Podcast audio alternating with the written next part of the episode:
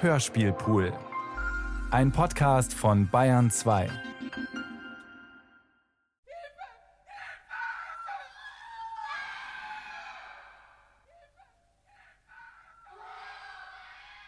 Na, was ist das denn? Setz dich. Da wird jemand umgebracht. Pierre! Pierre! Ja. Wach auf! Ja, was ist denn? Hörst du es denn nicht? Verdammt. Was ist das denn? Steh auf, Pierre, geh ins Fenster, sieh nach. Na?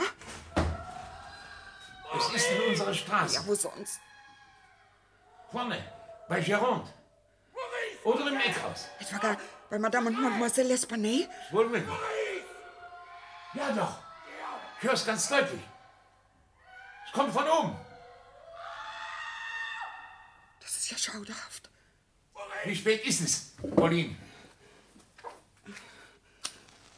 Gleich drei Uhr. Hose her. Jacke. Schuhe. Lauf zur Polizei.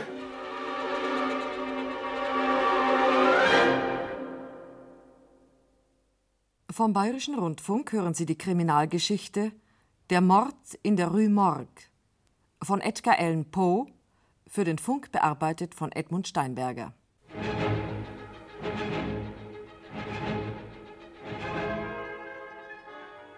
Das also wäre es, was bisher festgestellt werden konnte.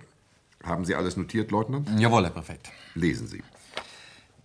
Heute Morgen gegen 3 Uhr wurden die Bewohner des Quartiers Saint-Roch durch anhaltendes grässliches Geschrei aus dem Schlafe geschreckt.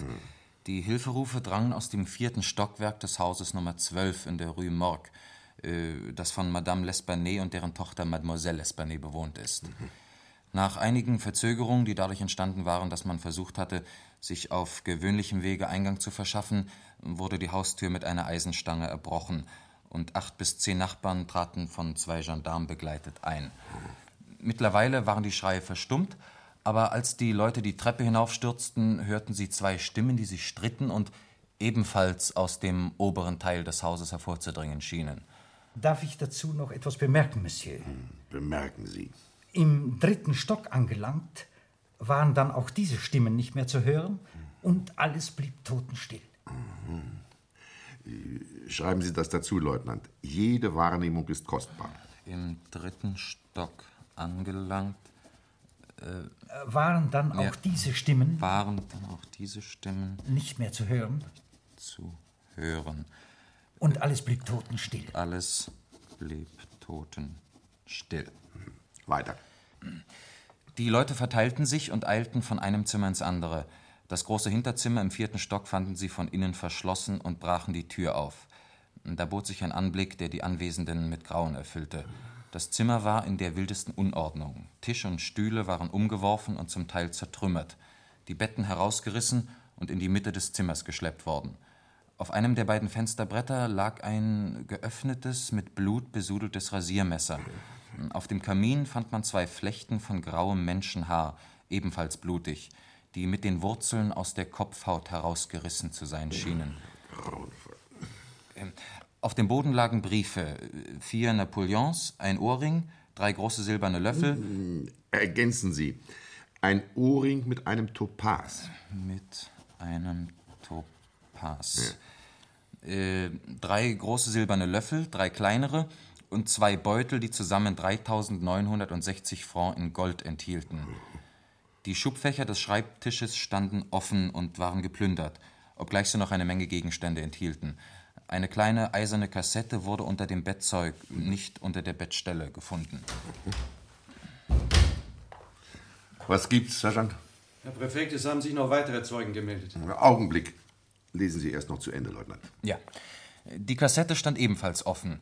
Der Schlüssel steckte noch im Schloss. Inhalt alte Briefe und andere unwichtige Papiere.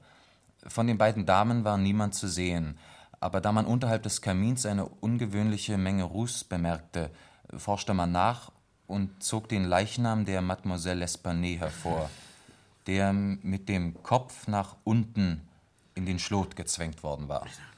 Grauenhaft, nur daran zu denken. Der Körper war noch warm. Bei der Untersuchung entdeckte man zahlreiche Hautabschürfungen. die ohne Zweifel verursacht worden waren durch die Heftigkeit, mit der man den Leichnam hinaufgeschoben und wieder herausgezogen hatte. Das Gesicht wies viele Kratzwunden auf, und an der Kehle waren tiefe Fingerabdrücke und dunkle Quetschungen zu sehen, äh, als sei die Tote erwürgt worden. Natürlich erwürgt, das steht fest. Nachdem man alle Räumlichkeiten des Hauses auf das gründlichste durchsucht hatte, ohne Näheres zu entdecken, begaben sich die Leute hinunter auf den gepflasterten Hof an der Rückseite des Hauses. Hier fand man die alte Dame mit so vollständig durchschnittenem Halse, dass der Kopf bei dem Versuch, die Leiche aufzurichten, abfiel. Sergeant, Monsieur? schenken Sie mir ein Glas Cognac ein. Jawohl, Monsieur. Der Körper sowohl wie der Kopf waren auf das Grässlichste verstümmelt, letzterer auf eine Weise, dass er kaum noch etwas Menschlichem ähnlich sah. Das wär's, Monsieur. Santé, Monsieur. Merci.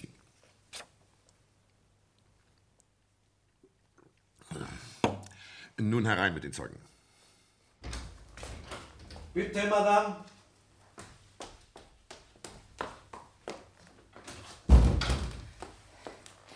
Bonjour, Monsieur. Bonjour, Madame. Sie sind? Hélène de Boux, Monsieur. Ich kannte die beiden Verstorbenen seit drei Jahren. Ich habe für die Damen gewaschen. Hm. Wie lebten die Damen miteinander? Im besten Einvernehmen. Och, sie waren immer so liebenswürdig zueinander. Und bezahlten mich ausgezeichnet. Und wovon lebten die Damen? Ja, das könnte ich allerdings nicht sagen. Ich meine, nicht mit Bestimmtheit. Es heißt, Madame L'Espanaye sei von Beruf Wahrsagerin gewesen und habe sich damit ein Vermögen verdient. Madame, haben Sie, wenn Sie die Wäsche abgeholt oder gebracht haben, nie jemand getroffen? Außer den beiden Damen keinen Menschen, nein.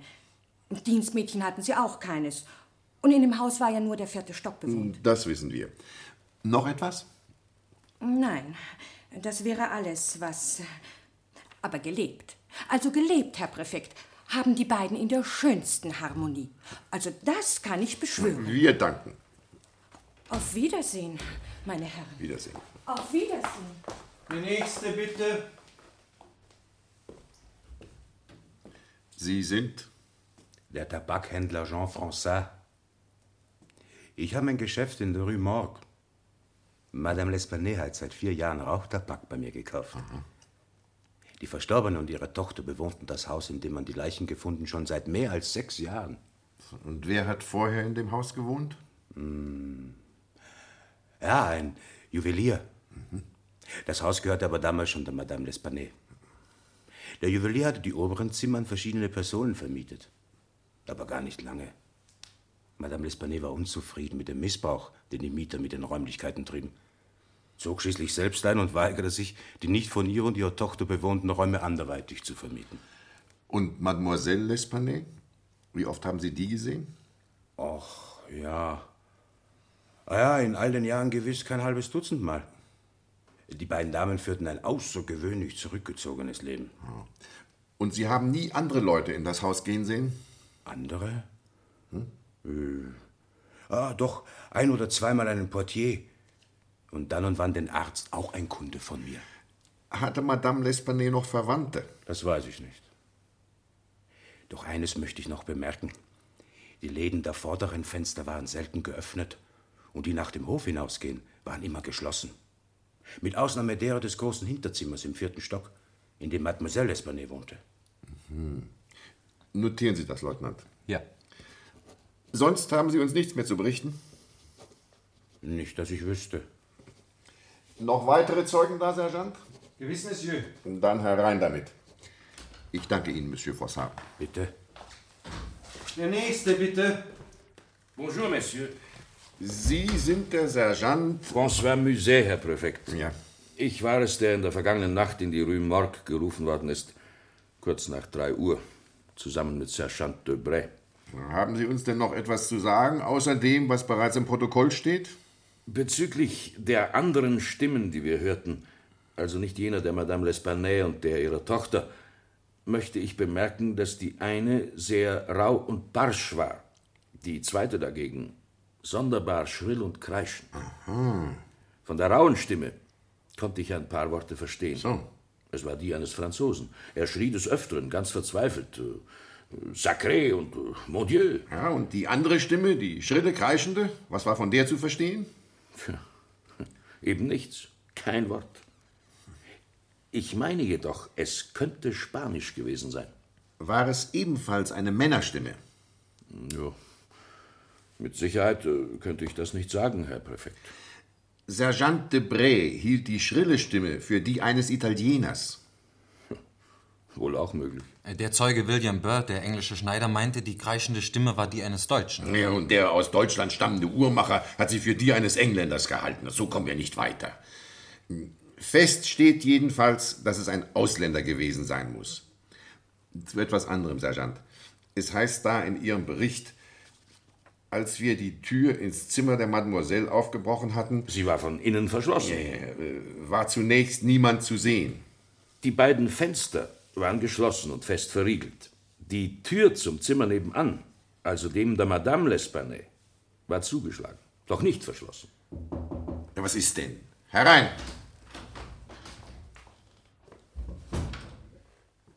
Pardon, Monsieur.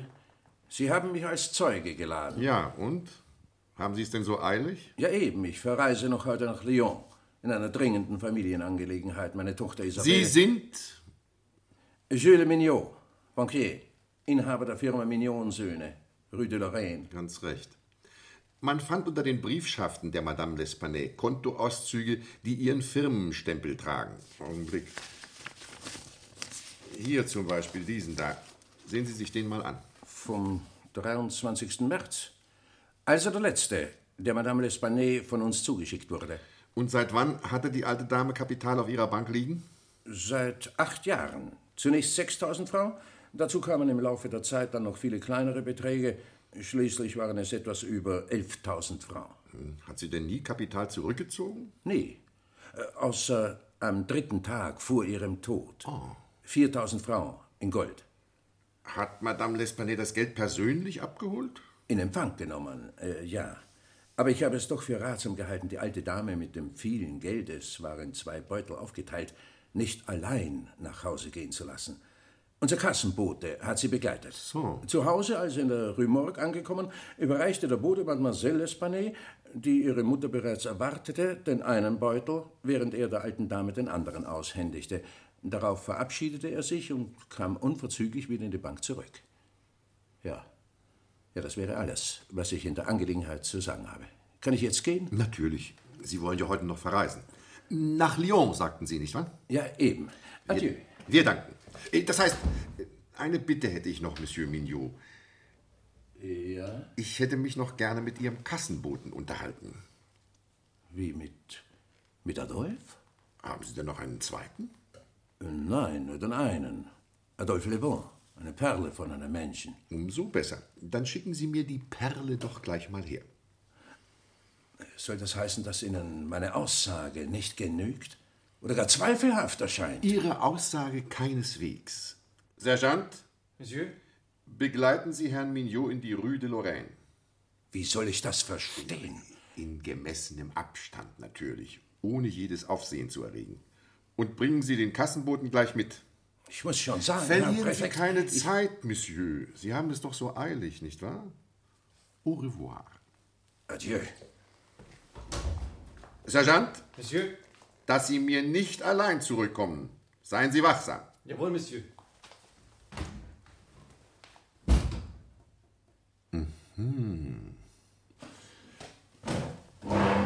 Und Sie, Leutnant, begleiten mich jetzt in die Rue Morgue. Wollen wir beide, bevor es dunkel wird, den Tatort doch noch einmal auf das sorgfältigste untersuchen. Sergeant Musée, Monsieur? den Kassenboten behalten Sie hier, bis wir zurück sind. Jawohl. Da war doch noch etwas. Ah ja, Leutnant, was ich Sie fragen wollte. Wissen Sie, ob Monsieur Dupin von der Erlaubnis, den Tatort besichtigen zu dürfen, schon Gebrauch gemacht hat? Gewiss. Monsieur Dupin war schon um die Mittagsstunde in der Rue Morgue. Ich selbst habe dafür Sorge getragen, dass er ungestört den Tatort besichtigen konnte. Der Gendarm, der das Haus währenddessen bewachte, sagte, Monsieur Dupin sei beim Verlassen des Hauses äh, offenbar recht zufrieden gewesen. Habe so merkwürdig vor sich hingelächelt. Ja, und dabei wiederholt den Kopf geschüttelt. Das fehlte gerade noch, dass uns Dupin auch in der Aufklärung dieses Mordfalls zuvorkommt. Eine zweite Blamage, Leutnant. Wie die in der Mordsache Marie Roger dürfen und können wir uns nicht mehr leisten. Kommen Sie.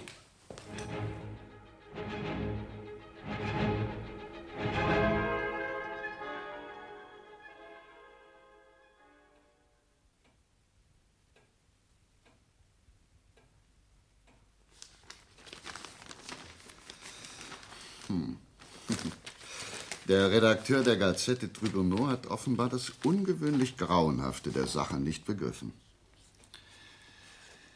Mir scheint, dass das Geheimnis gerade aus dem Grunde zu enthüllen ist, aus dem es für unerklärlich gehalten wird. Wie soll ich das verstehen, Dupin? Nun, ich meine, dass die Umstände, unter denen die Tat geschehen ist, nur ein kleines, deutlich begrenztes Feld für Vermutungen zulassen. Hm. Die Polizei ist verwirrt, weil anscheinend jedes Motiv, wenn nicht zum Mord selbst, so doch zur Scheußlichkeit des Mordes fehlt.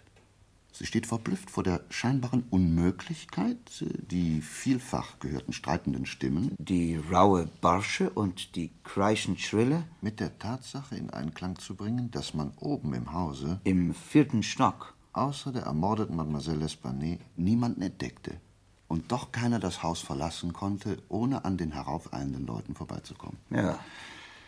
Na, die wilde Unordnung im Zimmer, der mit dem Kopf nach unten in den Schornstein hinaufgezwängte Leichnam, die grässlichen Verstümmelungen am Körper der alten Dame, na, die haben genügt, die geistigen Kräfte der Polizeibeamten lahmzulegen, indem sie ihren gerühmten Scharfsinn irreführten.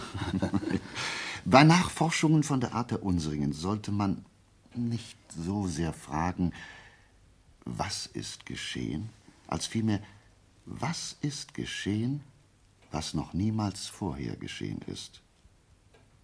Nun, in der Tat steht die Leichtigkeit, mit der ich zur Lösung des Rätsels gelangen werde, oder äh, schon gelangt bin. Dupin? Ja, ja, ja. In gleichem Verhältnis zur scheinbaren Unauflösbarkeit in den Augen der Polizei.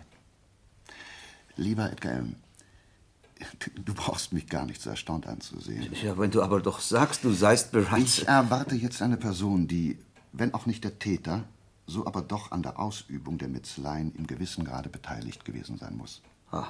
An dem schlimmsten Teil der begangenen Verbrechen ist er höchstwahrscheinlich unschuldig. Ich hoffe, dass ich mit dieser Vermutung recht habe, denn ich habe meine ganze Hoffnung, das Rätsel vollständig lösen zu können, darauf aufgebaut. Und diese Person erwartest du jetzt hier? Hier in diesem Zimmer? Ja. Der Mann kann jeden Augenblick die Treppe heraufkommen. Ah. Ja, freilich ist es auch möglich, dass er nicht kommt. Wahrscheinlich aber, dass er kommt. Hier, hier sind Pistolen. Oh. Nimm dir eine. Ja. Du weißt ja, damit umzugehen, Mhm. falls es die Gelegenheit fordern sollte. Dass die von den Leuten auf der Treppe gehörten streitenden Stimmen nicht von den beiden Frauen herrührten, ist durch die Zeugenaussagen, wie sie die Gazette Tribunal so ausführlich veröffentlichte, wohl bewiesen. Ja. Nun, das macht die Frage, ob nicht die alte Dame zuerst die Tochter umgebracht und darauf Selbstmord begangen habe, überflüssig. Mhm. Hm? Ja, ich erwähne diesen Punkt nur des methodischen Vorgehens willen. Denn die Körperkräfte der alten Dame, die hätten doch wohl kaum ausgereicht, den Leichnam der Tochter in den Kamin hinaufzuzwängen, nicht? Auch die Verwundungen ihrer eigenen Person schließen jeden Gedanken an Selbstmord aus. Ja, ja, ja, ja. Der Mord ist somit von einer dritten Partei begangen worden. Waren also die Männerstimmen, die man gehört hat, die Stimmen dieser Partei? Nun ja, vergleichen wir die Zeugenaussagen über diese Stimmen. Ist dir dabei nichts Besonderes aufgefallen? Natürlich. Alle Zeugen erklärten übereinstimmend, die raue, barsche Stimme sei die eines Franzosen gewesen, während über die schrille, oder wie ein Zeuge aussagte, die kreischende Stimme die verschiedensten Meinungen geäußert wurden. Wie sonderbar und ungewöhnlich muss diese Stimme gewesen sein, dass die Zeugenaussagen derart auseinandergehen konnten. Ja. Ich möchte aber doch annehmen, dass man aus dem Teil der Zeugenaussagen, der sich auf die Stimmen bezieht, Schlüsse folgern kann, die hinreichend sind, einen Argwohn zu erregen, der allen weiteren Nachforschungen die Richtung angeben sollte.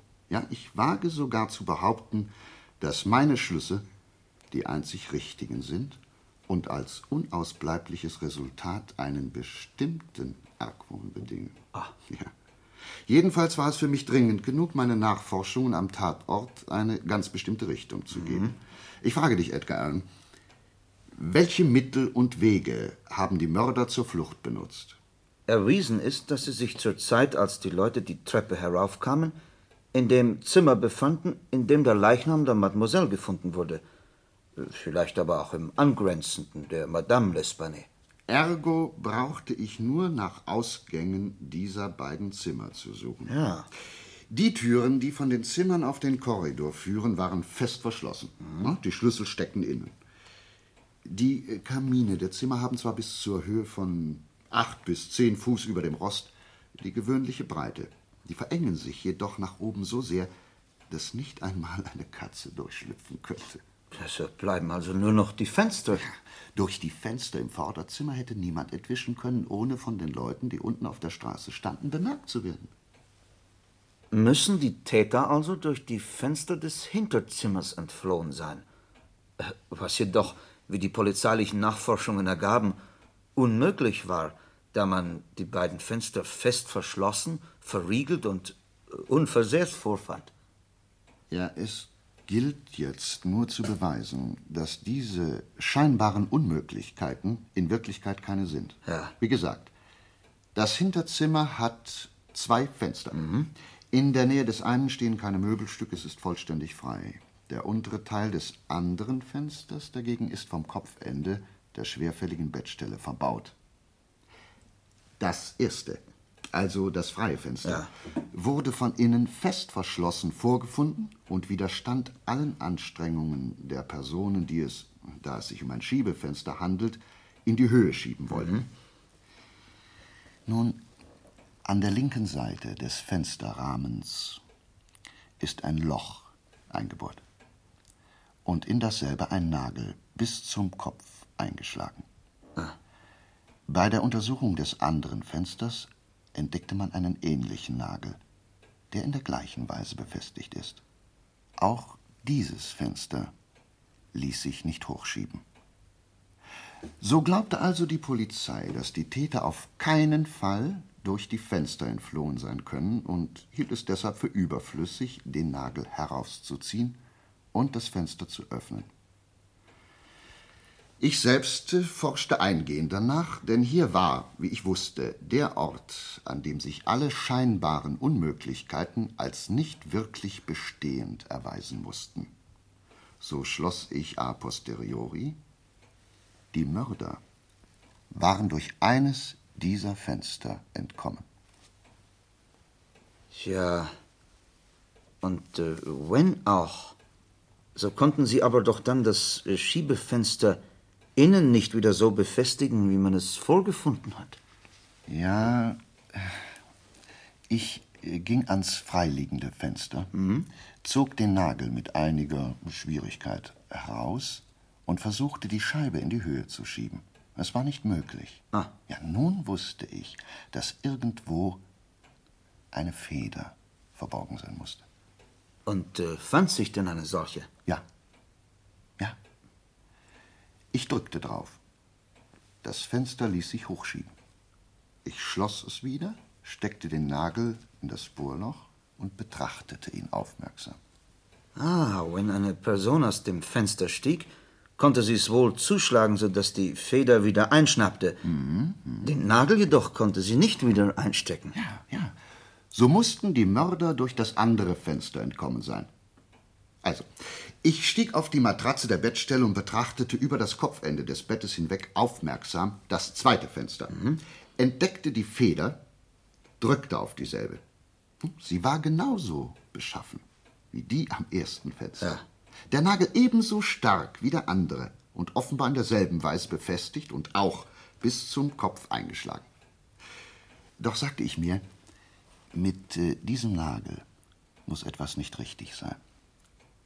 Fasste ihn an und schon fiel mir sein Kopf mitsamt einem Teil des Stifts in die Hand. Ach. Der längere Teil des Stiftes blieb in dem Bohrloch stecken. Interessant. Mhm. Der Bruch war alt, seine Ränder mit Rost überzogen. Ich steckte nun das Kopfstück des Nagels sorgfältig wieder in das Loch zurück, drückte auf die Feder und schob das Fenster in die Höhe. Und der Nagelkopf? Ging mit. Ja, er steckte ja mit einem Teil des Stiftes in der Höhlung. Ja. Ich schloss das Fenster und die Ähnlichkeit des Nagels mit dem unzerbrochenen am ersten Fenster war wieder vollständig hergestellt. Ja, und somit das Rätsel gelöst. Waren die Täter also durch das Fenster, an welchem das Bett stand, entkommen? Mhm. Und nach ihrem Entweichen war es entweder von selbst zugefallen oder vielleicht auch zugeworfen und äh, von der einschnappenden Feder wieder festgehalten worden. Ja, ja, und eben dieses Festhalten schrieb die Polizei irrtümlicherweise dem Nagel zu Ja. und stand von allen weiteren Nachforschungen bald überflüssig ab. Aber wie ist der Mörder aus dem vierten Stock nach unten gelangt? Es gibt doch dort äh, keine Hintertreppe, über die er hätte entfliehen können. Nun, ähm, etwa fünf und einen halben Fuß von dem betreffenden Fenster entfernt läuft eine Blitzableiterstange nach unten. Es ist jedoch absolut unmöglich, von dieser Stange aus das Fenster zu erreichen, geschweige denn einzusteigen.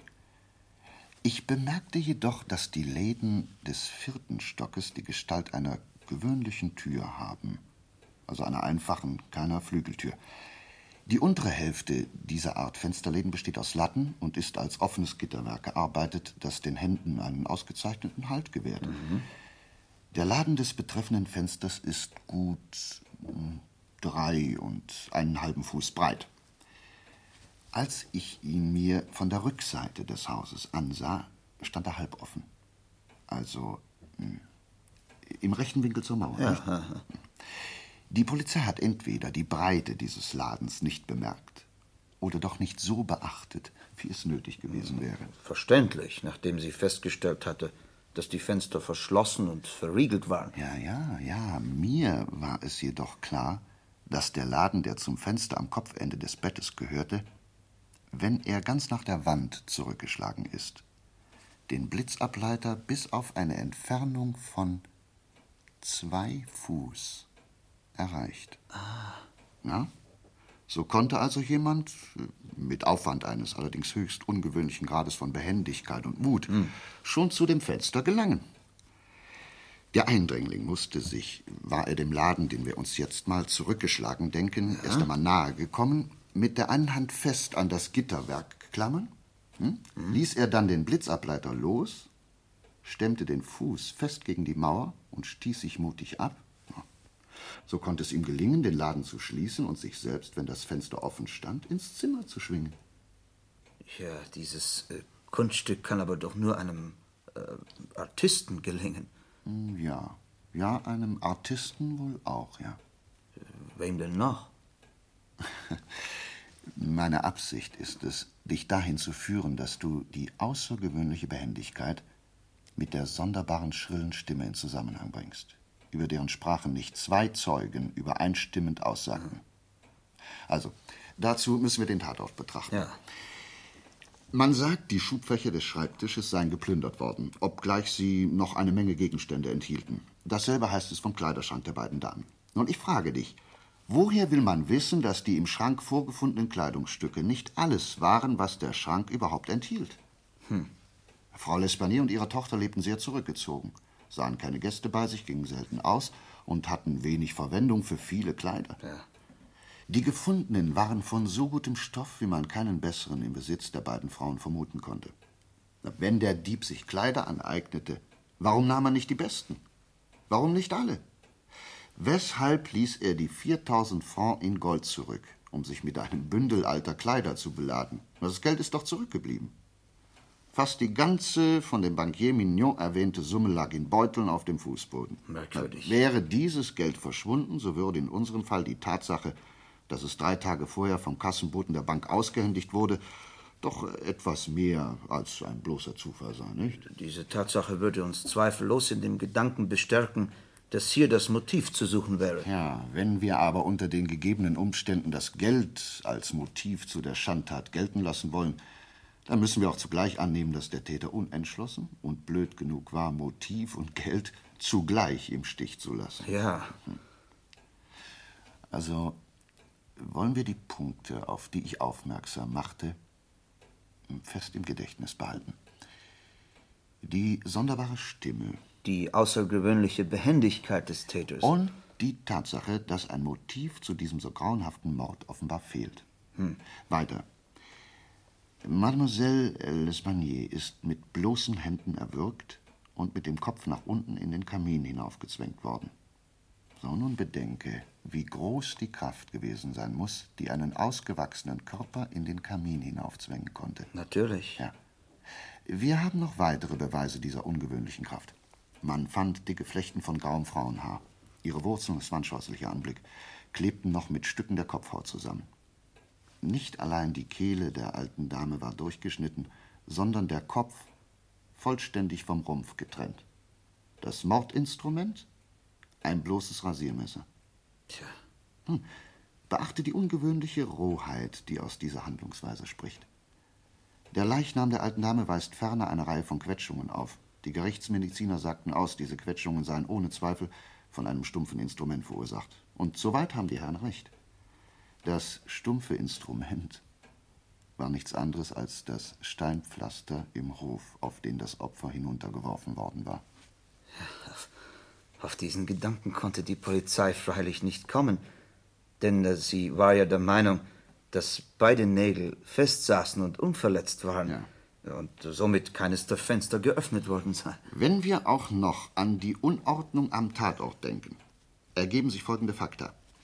Erstaunliche Behendigkeit des Täters. Seine ungewöhnliche Kraft, das zurückgelassene Geld. Die hemmungslose Rohheit des Mörders.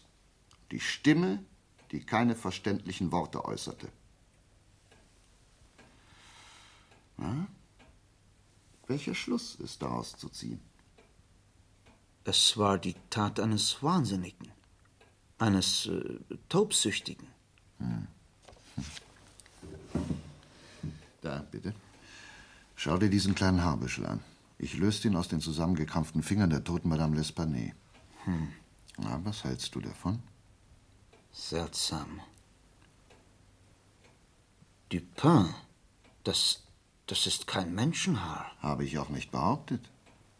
Aber ehe wir diesen Punkt endgültig klären, darf ich dich bitten, einen Blick äh, hier auf diese Skizze da zu werfen. Aha.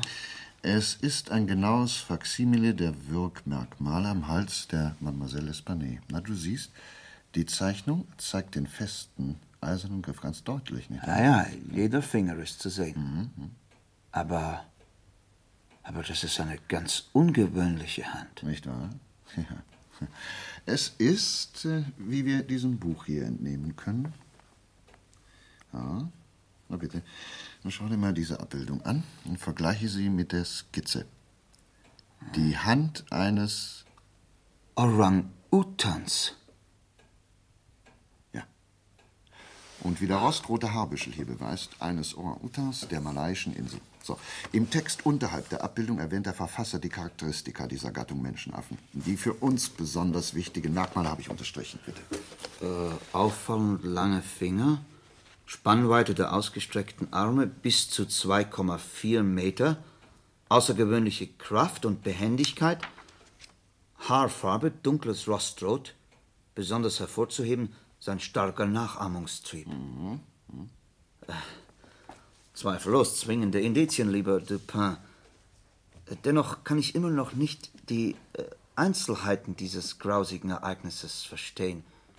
Äh, man hörte doch auch die Stimme eines Franzosen, nicht wahr? Der entsetzt Mon Dieu, Sacré und Diable schrie, nicht wahr? Mhm. Tja, genau auf diese Worte habe ich meine Hoffnung aufgebaut, das Rätsel zu lösen. Der Franzose war zweifellos Zeuge der Tat. Und wenn er selbst, wie ich annehme, unschuldig ist, wird ihn die Anzeige, die ich in der Redaktion des Le Monde aufgegeben habe, bald hierher in meine Wohnung führen, denn Le Monde wird viel von Matrosen gelesen. Komm. Da, dies. Am Morgen des 4. April wurde im Bois de Boulogne ein ausgewachsener, rostroter Orang-Utan gefangen. Der Eigentümer, wie ermittelt, ein Matrose auf einem Malteser Schiff, kann das Tier nach genügender Beschreibung und Erlegung der Kosten für Einfangen und Verpflegung in Empfang nehmen. Zu erfragen bei Monsieur Dupin, Nummer 24, Rue Bernard, Saint-Germain, dritter Stock. Wie kannst du denn annehmen, dass der Mann ein Matrose ist? Und noch dazu auf einem Malteserschiff? Ja, ich fand am Fuß der Blitzableiterstange ein kleines Stück Band, das seiner Form und seinem fettigen Aussehen nach zum Binden des bei Matrosen so beliebten langen Zopfes gebraucht worden ist. Es ist in einen Knoten geschlungen, den nur Malteser zu binden verstehen. Sollte es aber ein Irrtum sein, aus dem Bande zu schließen, dass der für unseren Fall in Frage kommende Franzose ein Matrose auf einem Malteser Schiff ist, nun, so habe ich doch niemanden mit meiner Anzeige geschadet. Natürlich. Habe ich aber recht, so ist viel gewonnen. Tja. Natürlich wird jener Franzose, wenn auch selbst unschuldig, aber doch mit in den Mord verwickelt, erklärlicherweise zögern, auf die Anzeige zu antworten und den Orang-Utan abzuholen. Dennoch wird er mit sich zu Rate gehen. Ja, er wird sich sagen, ich bin unschuldig, bin arm, mein Orang-Utan ist ein wertvolles Tier, bedeutet für jemanden wie mich ein ganzes Vermögen. Mhm. Weshalb sollte ich ihn aus törichter Angst vor Gefahr verlieren? Ich kann ihn doch zurückbekommen. Es liegt nur an mir. Das Tier wurde weit entfernt vom Tatort, am Bois de Boulogne, eingefangen. Wie könnte einer auf den Gedanken kommen, ein vernunftloses Tier hätte die Tat begangen? Die Polizei weist nicht ein noch aus, da sie nicht den geringsten Anhalt gefunden hat. Und selbst wenn man dem Tier auf die Spur käme, wäre es doch nicht möglich, mir zu beweisen, dass ich von dem Mord weiß oder mich aufgrund der Mitwisserschaft zu verurteilen. Ergo ist es doch das Beste. Still, Dipper. Es kommt jemand die Treppe herauf. Halte deine Pistole bereit. Aber lass sie nicht sehen, bis ich dir ein Zeichen gebe. Warte mal, steck sie ähm, in die rechte Rocktasche, ja? Ja. Ist gut so.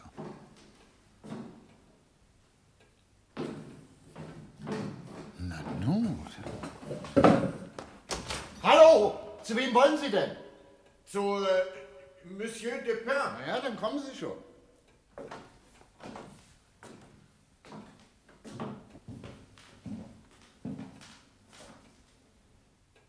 Sind Sie etwa selbst äh, Monsieur Depin? Ja, ja. Bitte kommen Sie herein. Und der andere Herr? Das ist ein guter Freund, Mr. Edgar Allan Poe. Hallo. Bonjour, Monsieur. Nun, ich vermute, Sie kommen wegen des Orang-Utans. Gewiss. Ich beneide Sie um das Tier. Es ist ein auffallend schönes und zweifellos sehr wertvolles Exemplar. Für wie alt halten Sie es wohl? Na, so vier oder fünf Jahre. Haben Sie ihn hier? Nein, nein, das nicht. Wir, nun, wir hatten keine passende Unterkunft für ihn. Er ist in einem Stall untergebracht, gleich in der Nähe. Morgen früh können Sie ihn haben. Ach, äh, können Sie sich legitimieren? Natürlich. Hier, mein Pass. Danke, ja. Hm, ist in Ordnung, ja. Ja, es tut mir sehr leid, das Tier wegzugeben. Oh, Sie sollen sich nicht umsonst bemüht haben. Ich zahle gerne eine Belohnung. Das heißt, wie viel soll es denn sein? Och, lassen Sie mich nachdenken. Äh, Ach, kommen Sie, nehmen Sie doch Platz, ja? Danke. Hier bitte, ja.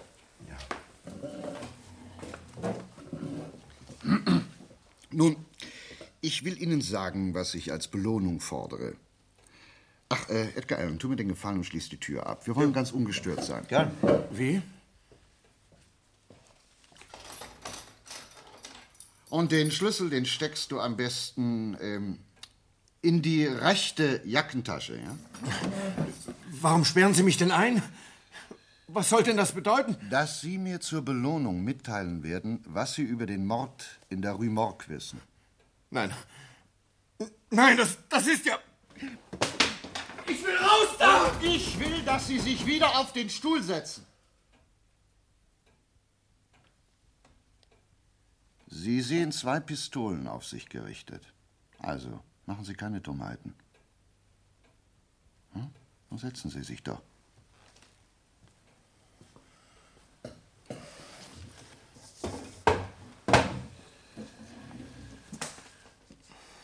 Sie regen sich ganz unnötig auf.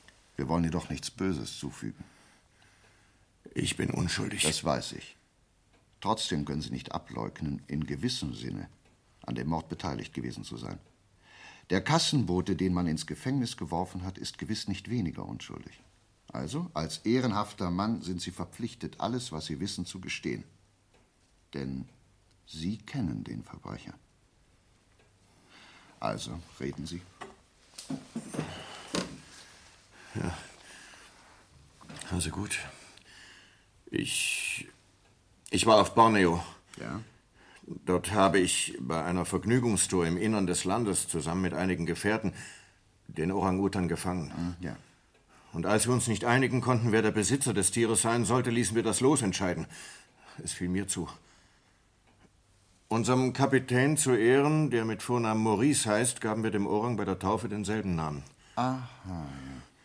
Natürlich macht uns die Bestie auf der Heimreise allerhand Schwierigkeiten, aber schließlich gelang es uns doch, Maurice in meiner Pariser Wohnung unterzubringen, wo ich ihn, um ihn der lästigen Neugierde der Nachbarn zu entziehen, sorgfältig einschloss, bis die Fußwunde, die er sich auf dem Schiff durch einen Splitter zugezogen, geheilt sein würde und ich dann das Tier äh, für gutes Geld im Zoo verkaufen könnte. Oder vielleicht auch einem Zirkusunternehmen. Ja, ja. Ja.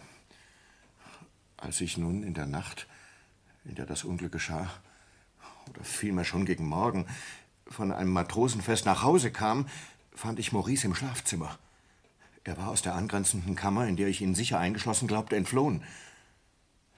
Mit dem Rasiermesser in der Hand und vollständig eingeseift saß er vor dem Spiegel und versuchte sich zu rasieren. Wahrscheinlich hatte sie der Orang schon des Öfteren bei dieser Tätigkeit beobachtet. Durchs Schlüsselloch möglich. Entsetzt, das gefährliche Instrument in der Hand des unberechenbaren Tieres zu sehen, wusste ich nicht, was ich tun sollte. Ich griff nach der Peitsche. Kaum aber erblickte Maurice die Peitsche, rannte er zur Tür, öffnete sie, jagte die Treppe hinunter und gelangte durch ein unglücklicherweise offenstehendes Fenster auf die Straße. Ich verzweifelt hinterher. Die Jagd dauerte eine ganze Weile. Und immer noch hatte der Affe das Rasiermesser in der Hand. Als wir dann in die Rue Morgue kamen, entdeckte Maurice oben im offenen Fenster der Mademoiselle L'Espanay Licht, stürzt auf das Haus zu, bemerkt den Blitzableiter, klettert an ihm hoch, klammert sich an den Fensterladen und schwingt sich mit dessen Hilfe auf das Bett am Fenster. Ich kletterte der Bestie nach, hatte aber oben angekommen weder die Kraft noch die Behendigkeit, zum Fenster zu gelangen. Ja. Es war zu weit weg. Bei aller Mühe vermochte ich mich nur so weit vorzubeugen, um gerade noch ins Zimmer schauen zu können. Madame L'Espanay und deren Tochter, anscheinend damit beschäftigt, irgendwelche Briefschaften zu ordnen, entdeckten das riesige Tier und schrien hell auf. Die Bestie packt Madame L'Espanay an den offenen Haarflechten und schwenkt das Rasiermesser vor dem entsetzten Gesicht der Frau immerzu hin und her, als wolle es die Bewegungen eines Barbiers nachahmen. Die Tochter stürzte bei dem Anblick ohnmächtig zu Boden. Das Geschrei und die Befreiungsversuche der alten Dame verwandelten die vielleicht ganz friedliche Absicht des Orang-Utans in wildeste Wut. Und mit einem kräftigen Schwung trennt er den Kopf des armen Opfers fast vollkommen vom Rumpf stürzt sich zähnefletschend auf die am Boden liegende Tochter und würgt sie, bis sie tot ist.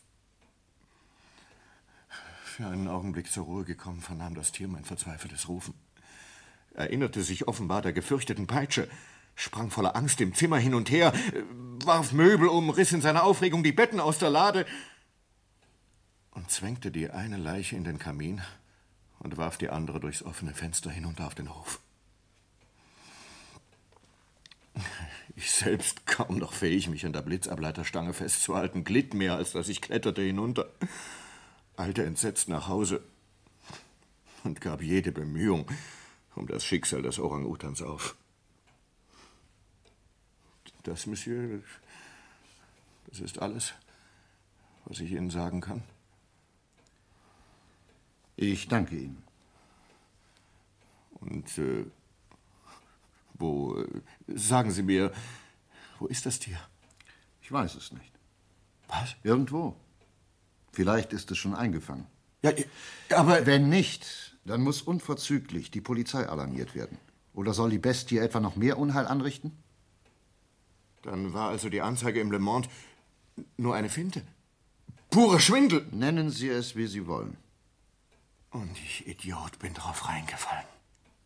Jedenfalls hat uns die Anzeige die Wahrheit gebracht. Tja, der Mord in der Rue Morgue ist aufgeklärt. Und dafür. Monsieur Dupin! Monsieur Dupin! Ja? Was denn? Hier, der Schlüssel. Ach so, ja, danke sehr. Bitte. Na, mein Junge? Monsieur Dupin, auf dem Gare Montparnasse, auf einem Abstellgleis. In einem Coupé erster Klasse hat man einen Orang-Utan gefangen. Sag die Wahrheit, Junge.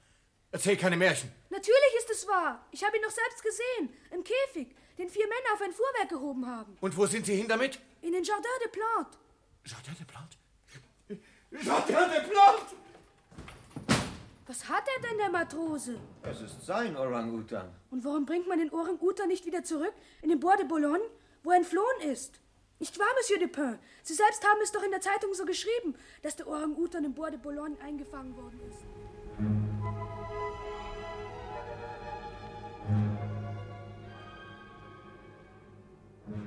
In der Hoffnung, Herrn Polizeipräfekten mit meinen Nachforschungen auch diesmal einen Dienst erwiesen zu haben, grüßt freundlich dankend Auguste Dupin.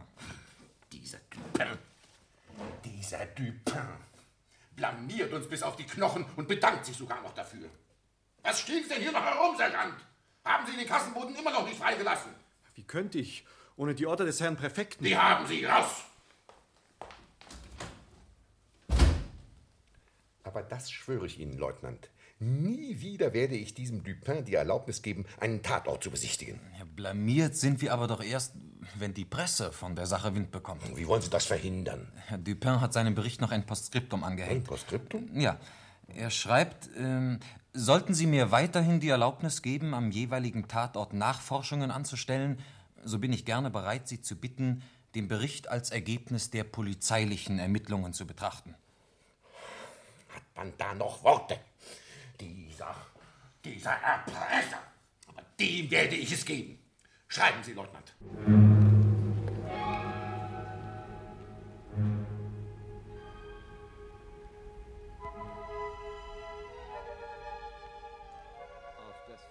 Vorgeschlagene Gentleman's Agreement gerne eingehend grüßt Sie, hochgeschätzter Monsieur Dupin, Ihr René Renard, Polizeipräfekt. Dabei wird er hübsch auf die Zähne gebissen haben. Lass ihn beißen. Mir genügt es, ihn abermals besiegt zu haben. Er ist äh, zu schlau, um tief sein zu können. Aber im Großen und Ganzen ist er doch ein tüchtiger Kerl. Und ich schätze ihn besonders wegen der Neigung, der er seinen Ruf verdankt, ein Genie an Scharfsinn zu sein. Was für eine Neigung? Zu leugnen, was ist, und zu erklären, was nicht ist.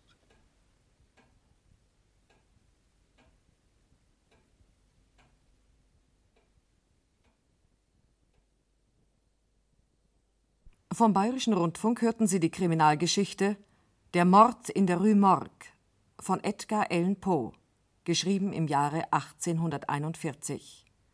Für den Funk bearbeitet von Edmund Steinberger. Die Personen und ihre Darsteller waren Monsieur Dupin, Horst Tappert, der Polizeipräfekt Erik Jelde, Edgar Allan Poe, Wolf-Dieter Eubar, Leutnant Christian Wolf, Musée Fritz Strassner, Matrose Christian Marschall, Sergeant Robert Nägele, Frau Dubourg Inge Schwanecke, Bankier Mignon Jochen Hauer, Frossard Wolfgang Dörrich, Pauline Moreau Claudia Bethke, Pierre Moreau Fred Kallmann, ein Junge Christian Margulier. Ton Heinz Sommerfeld, Schnitt Michaela Sack, Assistenz Richard Rupprecht, Regie Edmund Steinberger.